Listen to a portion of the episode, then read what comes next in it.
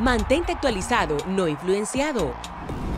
Diego TV, fútbol como estilo de vida.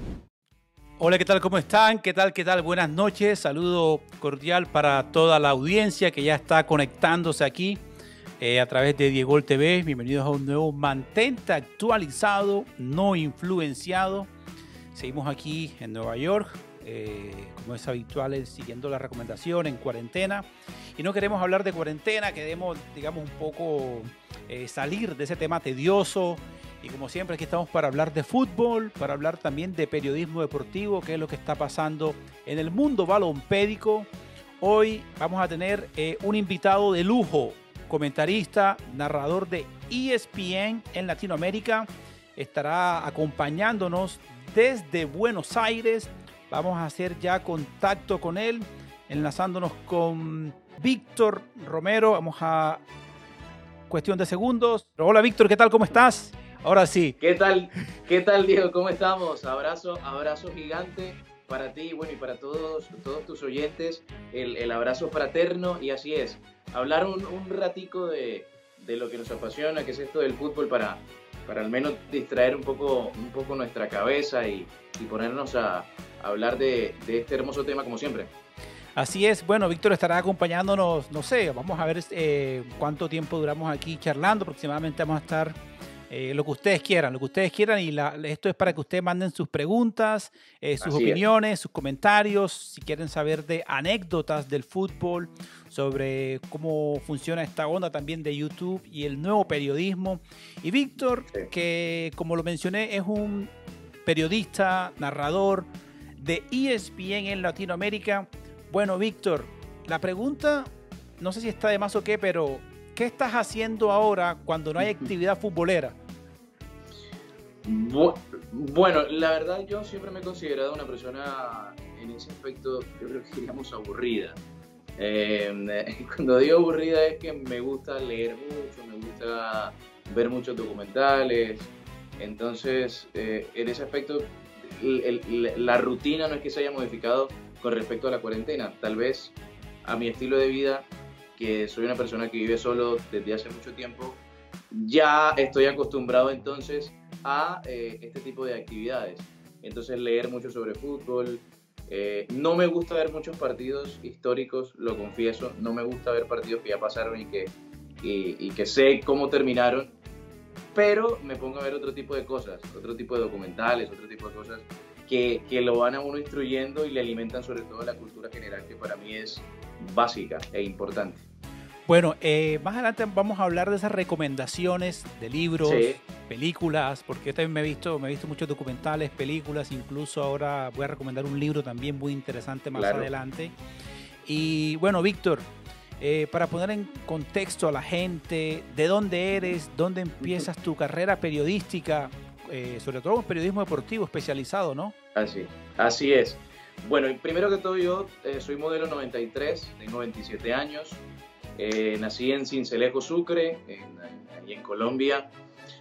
Nada, yo hice el proceso desde muy temprano, como decíamos, como se dice popularmente, por el amor al arte, a veces sin recibir remuneración, hacía distintos trabajos, distintas cosas.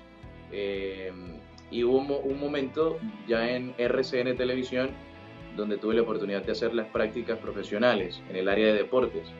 Estuve allí, eh, después hice ya el proceso como era, eh, estuve ahí de manera permanente durante cuatro años y nada, se dio la oportunidad de, venir a, Buenos Aires después que, eh, que ESPN hiciera un casting en Colombia.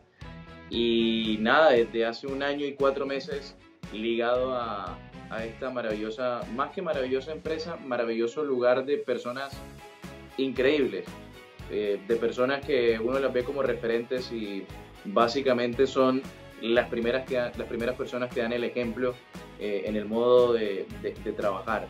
Así que mi proceso ha sido relativamente eh, corto, pero gracias a Dios con, con, mucho aprendizaje y sobre todo eso, nunca creer que uno se la sabe toda, sino que todos los días uno tiene, tiene la necesidad y la capacidad de aprender.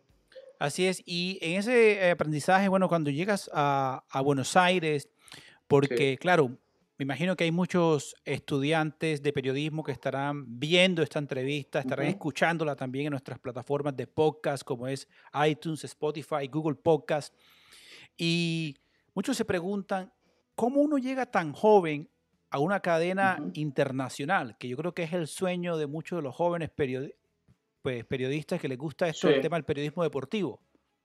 Sí, e, e, eso que menciona Diego para mí es una de las cuestiones que yo todos los días me recalco, el saber que soy una persona que tiene la oportunidad y que hay mucha gente que también eh, muy buena que, eh, em, que está haciendo otras cosas y que también obviamente le apuntan a, llegar a, los distintos canales. Y créeme que eso, que eso yo lo recalco todos los días y lo pienso. A ver, el tema de, la narración eh, es un tema que, también que para mí siempre ha estado conmigo. O sea, yo siempre he amado la narración y sobre todo, más que amarla, he tratado de mejorarla. Porque uno puede amar algo, pero si no lo trabaja, eh, las cosas tienen que ir ligadas. Y nada, cuando hicieron el casting, como le digo, por allá en, a finales de 2018, estaban buscando un perfil, perfil al cual, según ellos, eh, yo me acomodé, soy una persona joven, una persona soltera, obviamente pues con la capacidad de narrar y de presentar. Y nada, o sea, eh, se, se, dio la, la, oportunidad en su momento. ¿Qué trato de hacer? Más que el llegar, con, como bien tú mencionas, una persona joven, eh, es, es, aprovechar la oportunidad, porque si uno llega y no la aprovecha y no se mantiene, yo creo que sería un grave error. En el canal hay muchas personas también, mucho más jóvenes que yo o que son contemporáneos. No sé, te puedo citar el ejemplo de Morena Beltrán, una chica que tiene 21 años y que es excelente en su trabajo. Eh, otro coterráneo de nosotros, Osvaldo Ruiz Madachi, que tiene mi edad también, 27 años. O sea, hay mucho, mucho, le está apuntando el canal a ese tipo de perfil. Entonces, entonces hay como una camada que va ahí de los, de los millennials, podría decirse. bueno, pero eh, en esto de, los millennials también, bueno, hay una pregunta, o no sé si es una pregunta, pero es algo como un debate que existe entre el periodismo, digamos, empírico, el de los veteranos, y cuando ven a los, jóvenes que le llaman los, los millennials. ¿Tú cómo ves esa recepción por parte de los periodistas empíricos o los veteranos o los que ya llevan mucho tiempo en esto y, que, y que dicen, bueno, llegan los nuevos y estos ya salen en televisión, pero no han hecho lo que yo hice, todo el recorrido. ¿Cómo lo toma eh, el periodismo joven? Hay, eh, me encanta que me haga esa pregunta porque es algo que combato todos los días.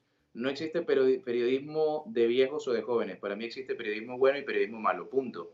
O sea, hay estilos y el estilo que siempre va a imperar va a ser la verdad, la ética y la credibilidad. Para mí son tres pilares fundamentales tengas 15 años o tengas 100 años. O sea, si tienes esos tres elementos, tienes obviamente todo. Eh, yo siento que, las personas veteranas se han adaptado de muy buena manera y también las circunstancias han llevado a, adaptarse a todo esto de las nuevas tecnologías y lo han hecho de muy buena manera.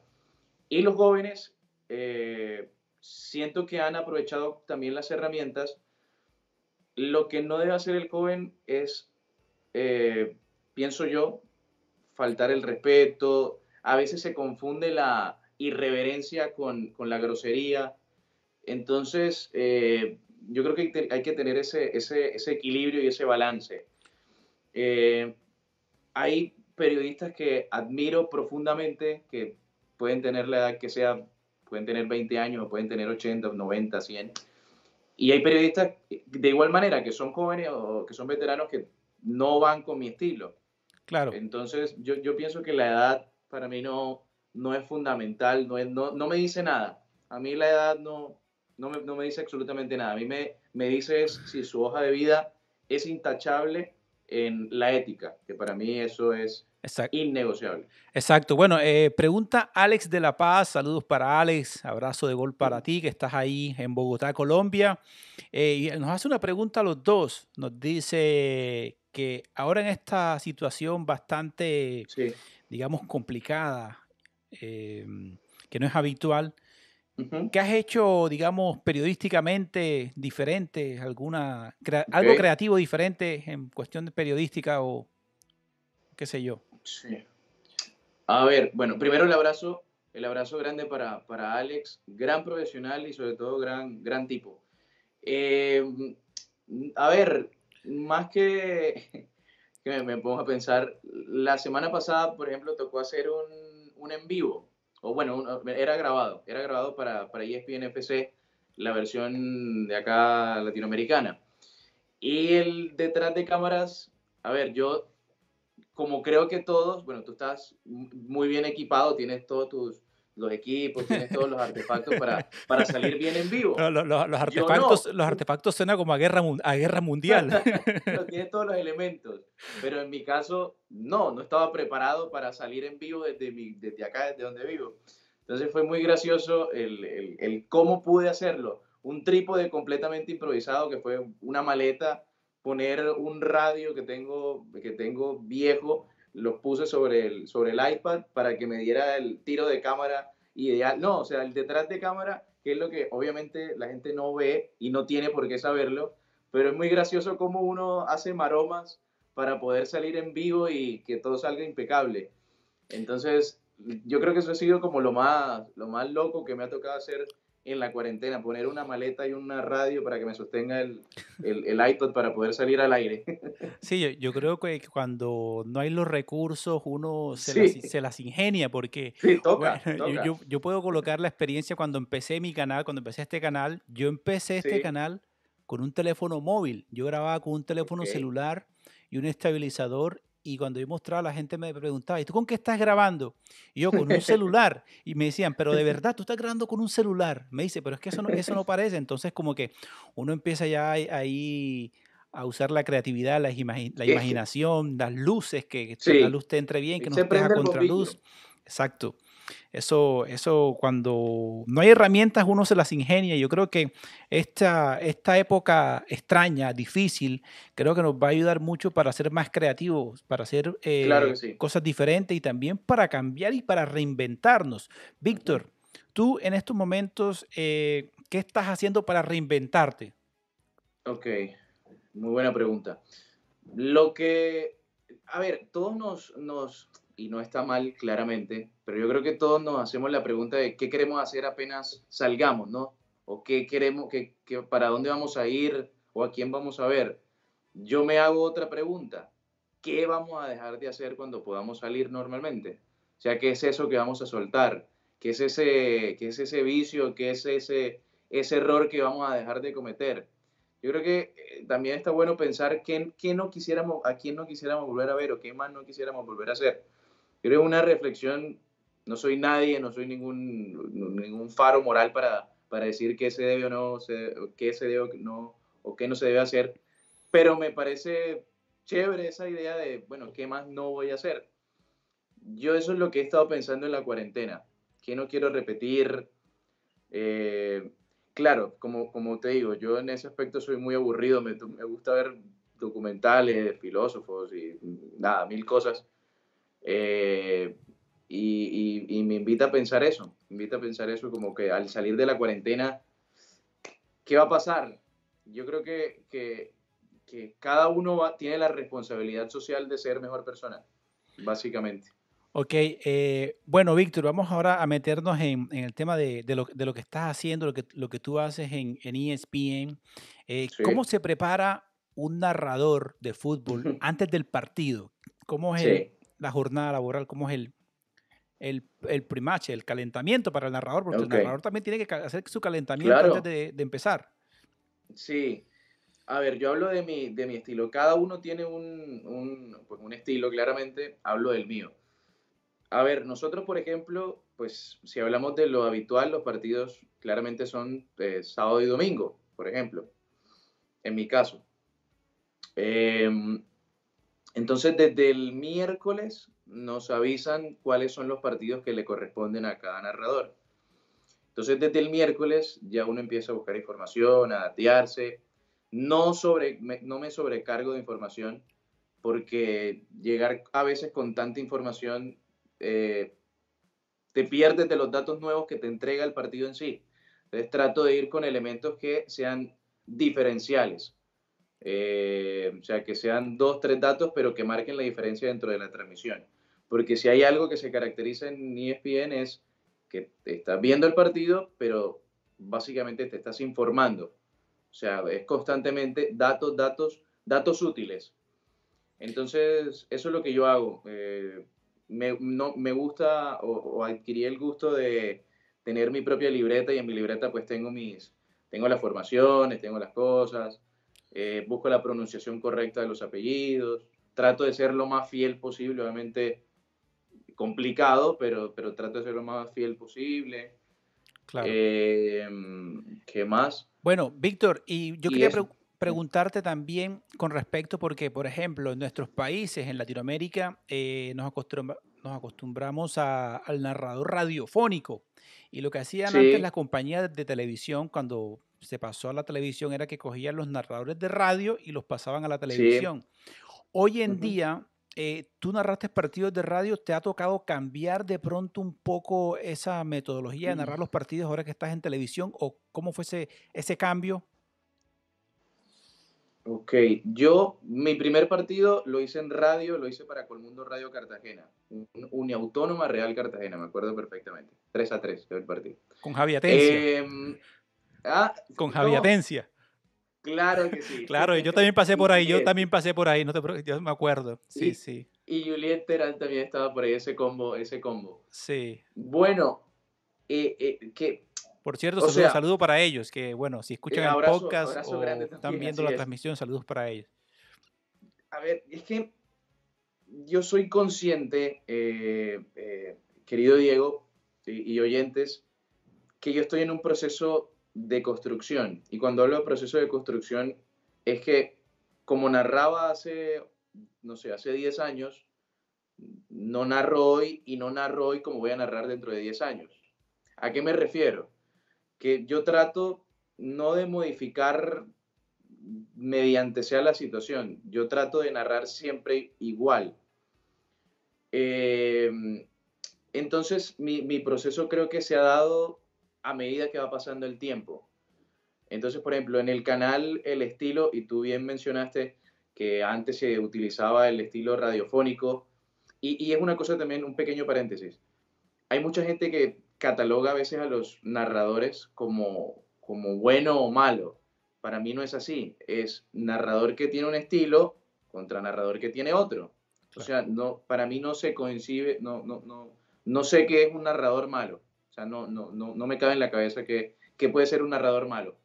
No sé, uno que grite más o grite menos, uno que utilice frases, otro, o sea, pero son estilos. Claro, para mí cada, cada uno tiene su estilo, cada uno tiene su lírica también. a, algunos les gusta colocar los apodos, otros les gusta. Eh, sí, eh, eso es libre. sí, exacto. cada, cada quien tiene, tiene su, su estilo. Bueno, eh, Víctor, ya pasemos al, mundo, vamos a hablar un poco de fútbol, que las personas también quieren que hablemos de fútbol y los que quieran preguntar también, que los que están conectados en vivo, si quieren mandar sus preguntas, eh, que no les dé miedo, que pregunten. Hay gente que está conectada y les da miedo preguntar, no sé por qué, que se animen y pregunten. Em, Víctor, em, ¿cuál ha sido de pronto eh, esa entrevista que tú has hecho que, digamos, te, te marcó más? A ver, una entrevista que me haya marcado bastante. No, yo creo que estoy tratando de pensar. Mm, cuando estuve, por ejemplo, ahora que estaba en el canal, eh, estuvo presente, estoy tratando de acordar, yo, para eso soy malo. Bueno, Valdano alguna vez, crucé algunas palabras pero en off, no en, no en, no en, ah, no para entrevista. Ok, ok, ok, ok. Eh, bueno, y a mí me gusta, por ejemplo, en su momento entrevisté, eh, que era, pues, tenía 10 años menos, o sea, tenía 16, 17 años, entrevistar a Daniel, Daniel Samper Pisano, ah. eh, ¿cómo es? Eh, Pombo, que fue director sí, para, tiempo en su momento. Para la gente que, que, nos escucha y que nos ve desde otras partes del mundo, porque hay mucha audiencia de Argentina y también de México y España y de todas partes, eh, hace referencia a políticos y escritores colombianos a los que está mencionando Víctor. Bueno, Víctor, em, ¿te gustaría pronto narrar partidos en la Play como lo han hecho tus colegas de ESPN? Así empecé. Así que. Cuéntanos cómo, cómo empezaste, cuéntanos esa experiencia. Estos días, estos días me puse justamente a ver esos videos y lo que, lo que te dije en la anterior respuesta era otra cosa. O sea, era otra cosa. Era, era, era, era, er, er, era otro el que estaba narrando. Y eso no es ni bueno ni malo, es una etapa de, de la vida. Sí, o sea, a mí me, me, me, siempre me han gustado los videojuegos, siempre, siempre, siempre, siempre. Eh, ¿Puedo decir marca o no? Sí, sí, sí, está bien. Siempre fui, eh, creo que de niño todos fuimos hijos del Winning, ¿cómo es? Winning Eleven, o, el, o, el, eh, o, el, PES en su momento y ahora me gusta más el FIFA. Sí. Entonces, entonces siempre me han gustado, siempre, siempre. incluso era tan gomoso que era de los que cogía, ¿cómo se llama? Los parches. Entonces uno lo descargaba y le adaptaba relatores al gusto de uno. Entonces en su momento habían otros narradores y, se, lo, y se, lo, se los ponía en el, en el juego. Sí, claro, a mí, a mí lo que hace Fernando Palomo es muy bueno, es excepcional. Eh, en FIFA, por ejemplo, y sí, obvio, algún día, ojalá, sería... ¿Cómo esté jugando con, con mi voz sería chévere. ¿Cómo haces cuando te, toca narrar esos partidos, digamos, de la Europa League, que son eh, equipos de, Grecia, de Croacia, de, digamos, de ligas emergentes en Europa, y que los apellidos son muy difíciles de, de, pronunciar? ¿Cómo lo haces? ¿Cómo te preparas? ¿Cómo lo consultas? Como te o sea, a ver, eh, yo trato o sea, yo tengo todo anotado, o sea, yo todo me lo anoto. Entonces, al, es que eso es muy difícil de explicar, porque en el, el, el, una virtud que tiene el narrador es saber ubicar por distintas y por bobadas, tal vez, por cómo tiene el pelo, por cómo, si tiene la media alta o la tiene baja, entonces uno ubica los nombres mediante esa, esa, esas cositas. Eh, para mí, eso, esos equipos eh, contrario a lo que pueda pensar la gente, me parecen hasta los más interesantes. Y, y es más, te, puedo confesar algo, Diego, es más fácil narrar ese tipo de partidos. ¿Por qué? Porque la mayoría de la audiencia no conoce los que están ahí. Por ende, si tú le erras a, no sé, a Diegrinsky y el que la tenía era Viktrinsky, nadie te va a decir nada. Claro, si narras un Real Madrid-Barcelona y confundes a Messi con Griezmann, pues obviamente ahí sí, sí te van, se van a alborotar. Claro. para mí esos partidos, pues obviamente los tomo con gran responsabilidad, obviamente, porque, porque también está la otra cosa. Ah, bueno, la gente no se da cuenta, pero yo sí me doy cuenta. Y si yo me empiezo a traicionar, ya estoy faltando como periodista. Entonces, obviamente, yo tengo mi responsabilidad, pero también me relajo. O sea, uno tiene que relajarse, claramente. ¿Se puede vivir sin fútbol? Eh, complicado. Después de, de, 100 años de, de, historia de fútbol, sería muy difícil no, no estar con, perdón, no estar con, con ese deporte. Pero lo que queda claro, no, la, la, la, lo, lo, que yo te digo es, queda claro que no es la prioridad como a veces muchos lo pueden tener. O sea, hay cosas más importantes. Obviamente suena tonto, es tonto, pero lo es. O sea, el fútbol no es la prioridad como a veces se intenta poner ahí. Hay cosas absurdas como que, y, no es demagógico, pero es absurdo que, que, un jugador de fútbol gane más que un médico, cosas así. Entiendo que es un ente privado, que es un ente que, como digo, desde empresarios y, y cada uno maneja su dinero y la disposición que quiera, pero hay cosas que sean realmente absurdas. Entonces, entonces, sí, yo creo que se, no sé si se, no se podría vivir sin fútbol, pero, pero no es una prioridad, claramente. Mire que eh, en ese orden de ideas también Andrés Montoya, saludos para él desde Atlanta. Andrés, abrazo del gol, hermano. Eh, Andrés Montoya dice también eh, que hay que cambiar el mercado del fútbol después del COVID-19. Los montos pagados antes del COVID eran absurdos. Nos damos cuenta, nos damos cuenta que no lo valen. Yo creo que coincidimos con Andrés. Yo creo que después de esto debe haber una reestructuración, se deben ajustar las escalas salariales porque eh, hay mucha diferencia y, mucha, digamos, ¿cómo se dice? Desigualdad con el tema de los salarios con, de los futbolistas de primer nivel con los de, digamos, llamarlo de segundo nivel. Y también uno nos explica cómo pueden ganar tanto dinero cuando otra gente eh, lo necesita. Bueno, también pasa en el periodismo deportivo, eso también tienen que ajustarlo un poco.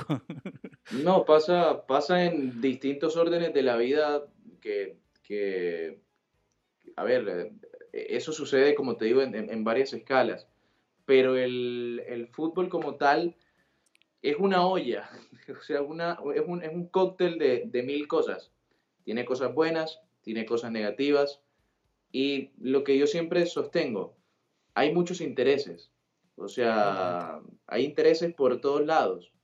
El fútbol y su esencia son y serán siempre los hinchas y los jugadores.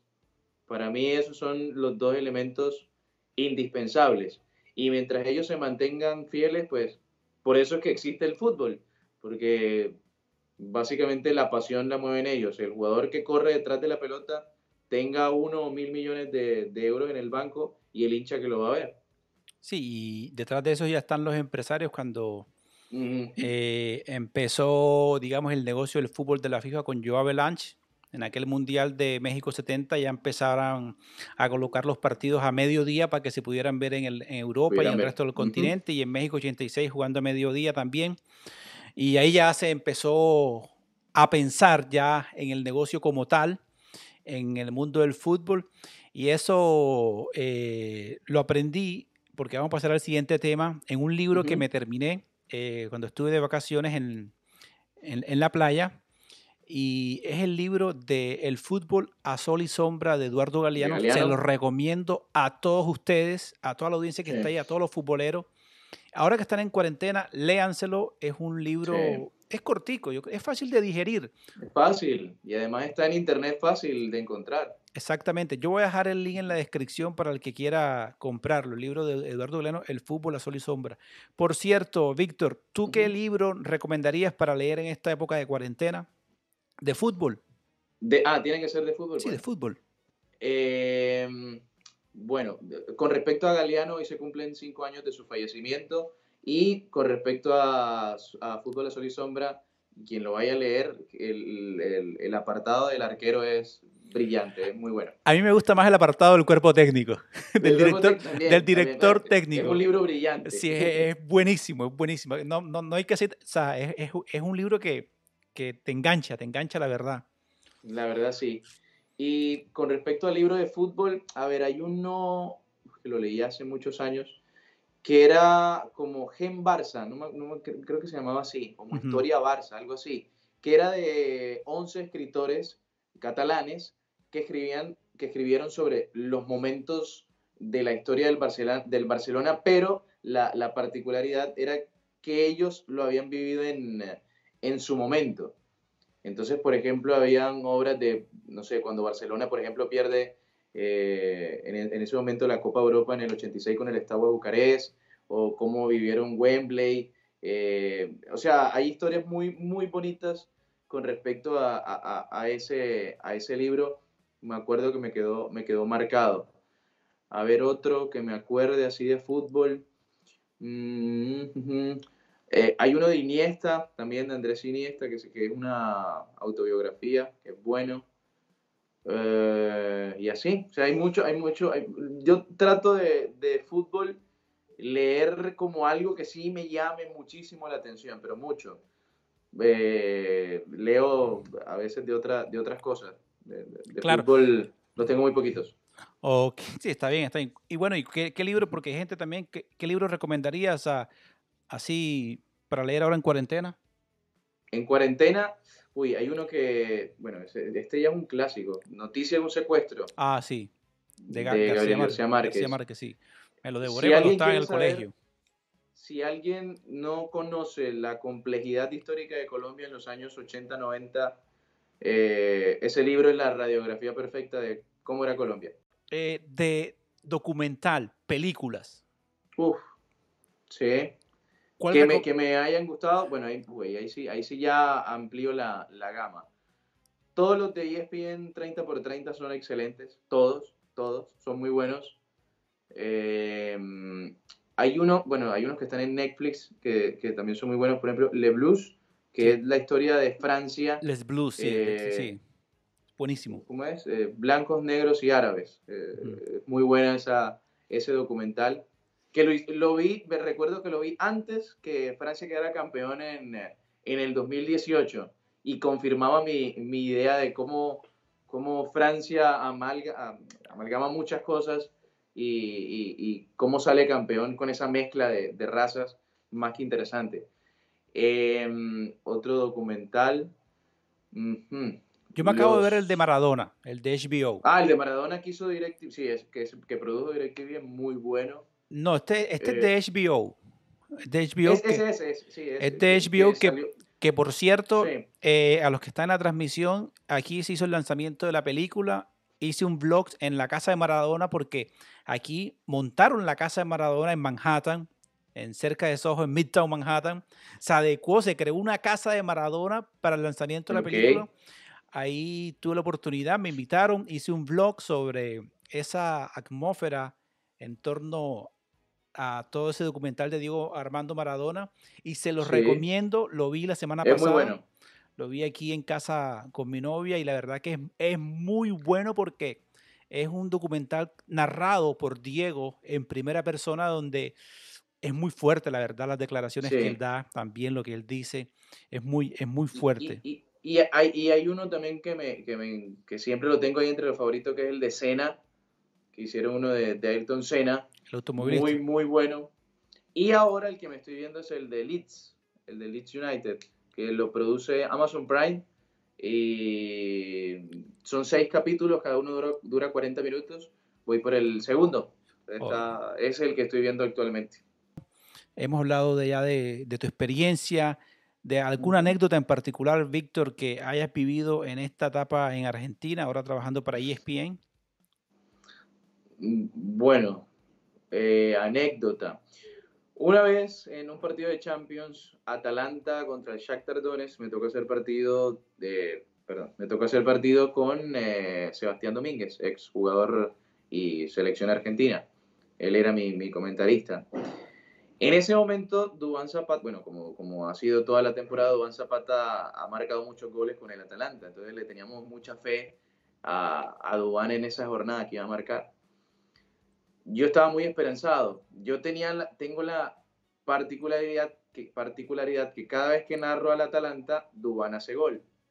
Entonces, hubo un momento que, que nada, mete, mete el centro Pasalic, gol de, de Dubán de cabeza y yo me emocioné tanto, o sea, narré el gol con mucha fuerza, que subí el tono y cuando, lo, cuando bajé, lo bajé muy abrupto y en ese instante se me fue la voz. O sea, hubo un instante que se me cerraron las cuerdas. O sea, llegué el gol y se me cerró en plena transmisión.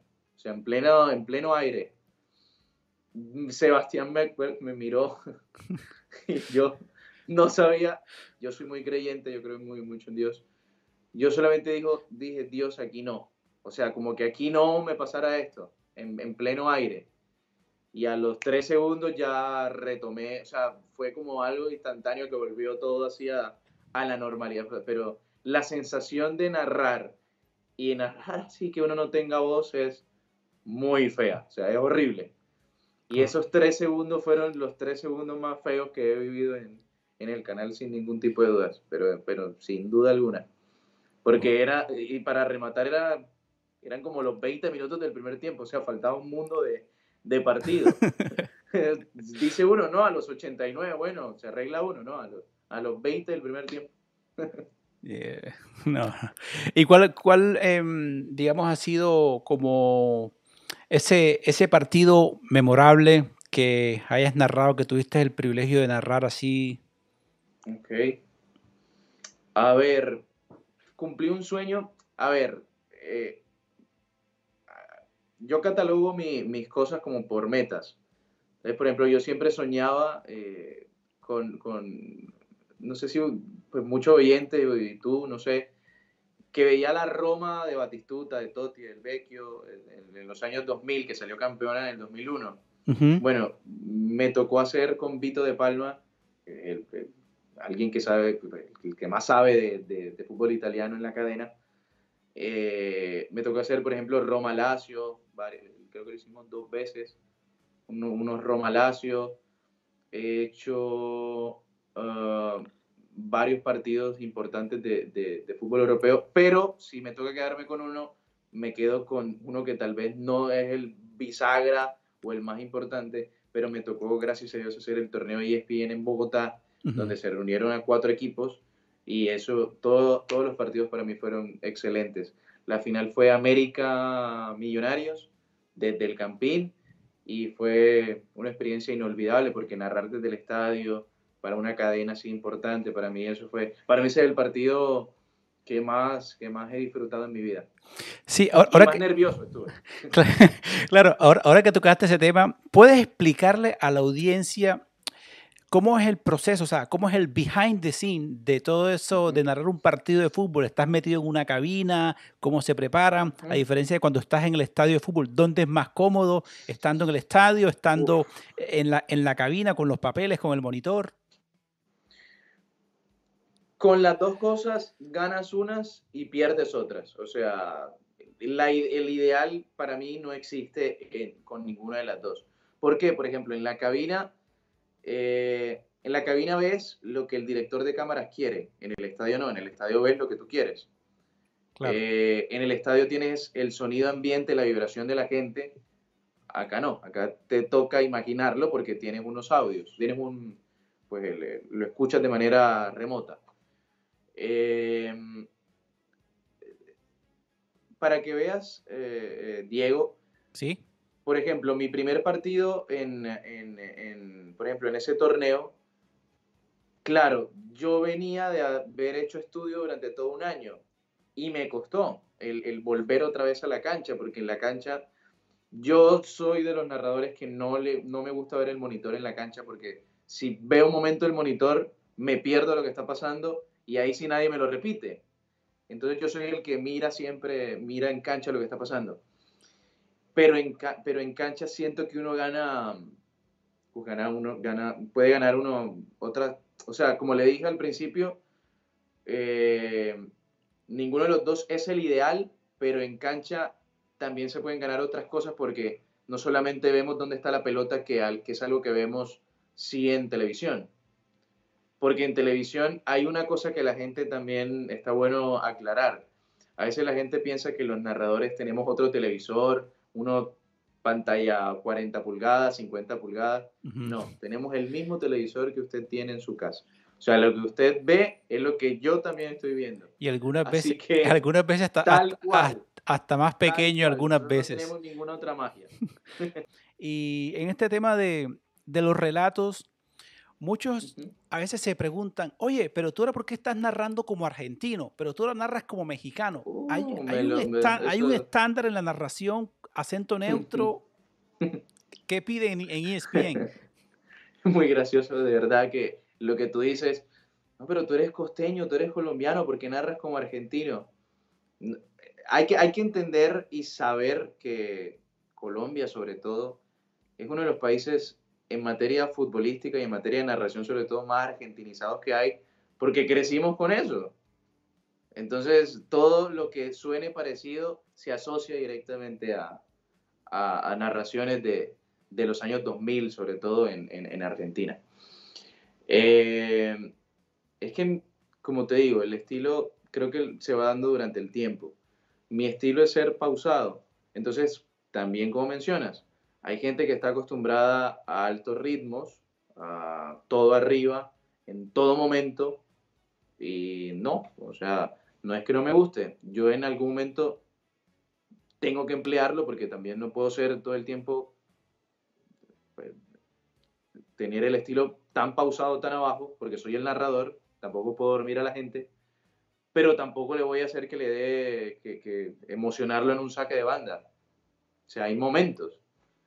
Entonces, entonces eso que mencionas de, del, del acento, yo creo que uno va encontrando los momentos, uno va encontrando los momentos, como te digo, yo estoy en pleno proceso de, de aprendizaje y me gusta saber y entender que estoy aprendiendo, porque eso me da la capacidad de seguir exigiéndome. Si yo creo, ah, no, soy el narrador de ESPN, me las sé todas, no, o sea, no, eso, eso es un error enorme que uno podría cometer. ¿Crees que la televisión va a desaparecer, la televisión tradicional, Víctor? No, pero los contenidos que hay en ella sí. O sea, eh, cada vez nos estamos...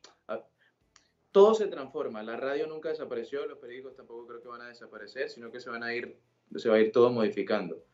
Lo que, lo que pienso yo con, con la televisión es que tiene que cambiar el aspecto de lo que me ofrece, porque ya todos estamos viendo lo que nos apetece a la hora que nos apetece y en el momento que se nos apetece. ¿A qué me refiero? Yo puedo ver una serie a las 2, 3 de la mañana y no tengo que esperar a que, a que un canal X me pase la película a la hora que ellos quieran.